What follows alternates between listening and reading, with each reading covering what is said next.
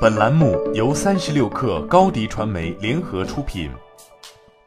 本文来自微信公众号“笔记侠”。你了解定位吗？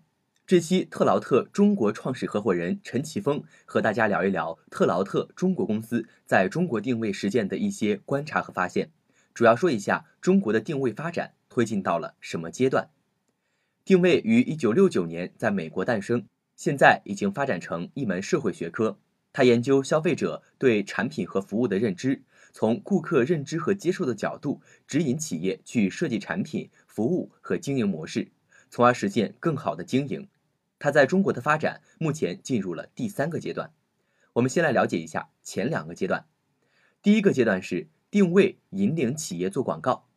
二十世纪九十年代，当时中国的企业主要还是区域性的。供货范围和市场普及范围基本局限在百公里级，社会需要发展全国性企业，实现跨区域的经营，使得效率更高。这些区域性企业走向全国，需要打广告，打了广告，有了产品知名度，才有顾客认可，才有更多的输出渠道，接下来才有可能成为全国性的企业。所以当时的定位是引领企业做广告，企业把一切都搞定了，定位只是指引打一打广告。产品、价格、渠道和市场都不用管，这时定位引领广告可以产生很大的效益，为企业创造全国性的顾客。第二阶段是定位引领企业建立品牌，这时候很多全国性企业起来了，更多的需要打造自己的品牌。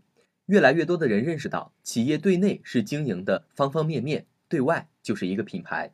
既然企业经营的业务通过建立品牌来被顾客接受，为什么内部经营不围绕建立品牌来展开呢？所以在这个阶段，定位其实也引领着企业的战略，指引企业配置内部各项资源。现在说一下定位目前所属的阶段，第三阶段就是定位引领创新和创业。随着国家化的大众创业、万众创新，整个社会成为一种创新型经济体。创业和创新是当下的社会热点，这不仅促使新的企业不断诞生，而且那些传统的企业也在不断的创新和转型。信息化革命以及各种管理制度创新，使得我们的市场、顾客都发生了变化，很多行业发生巨变，同时也有很多新物种突然出现。互联网的兴起，使得线下顾客的需求可以快速在网上跟企业的供给对接。如果顾客已经习惯在网上寻找产品，而我们还只考虑线下，这时击败我们的不是竞争，而是我们所处的时代。现在是一个创新的年代，新的机会不断涌现，每个企业都要创新，传统企业要升级。这时定位已经从引领广告到引领品牌打造，发展到引领创业和创新的阶段。定位已经不再是传统企业所独有的知识，越来越多人已经认识到了它的价值。有一些创新型企业会把定位、开创顾客和运营开创顾客对立起来。事实上，定位是一种助力。马化腾和马云都说过，腾讯和阿里巴巴要为更多企业赋能，附上互联网的能，附上云计算的能，附上数字经济的能。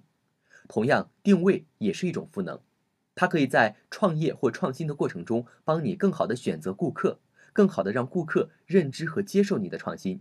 防止你的创新被竞争者所跟进，从而进行更好的防御。而且，创新与创业当中会有很多机会出现，定位能让你更好的去把握。这时，定位能帮助企业打开一扇新的窗户，进入一个全新的心智助力领域，获取成长的赋能。伴随社会经济的潮流，从打广告到打造品牌，再到现在的创新与创业，定位引领企业经营。实践也一直走在商业的前沿。现在，创新与创业不仅是新企业的事，很多传统企业都在不断挑战自我，实现转型，不断的创新与创业。好了，今天的节目我们就聊到这儿，下期节目再会。下载三十六课 APP，一网打尽商业大事件与科技新鲜事儿，轻松获取新鲜谈资，快来下载吧！微信关注松子收音机。收听更多名人大咖的专业解读。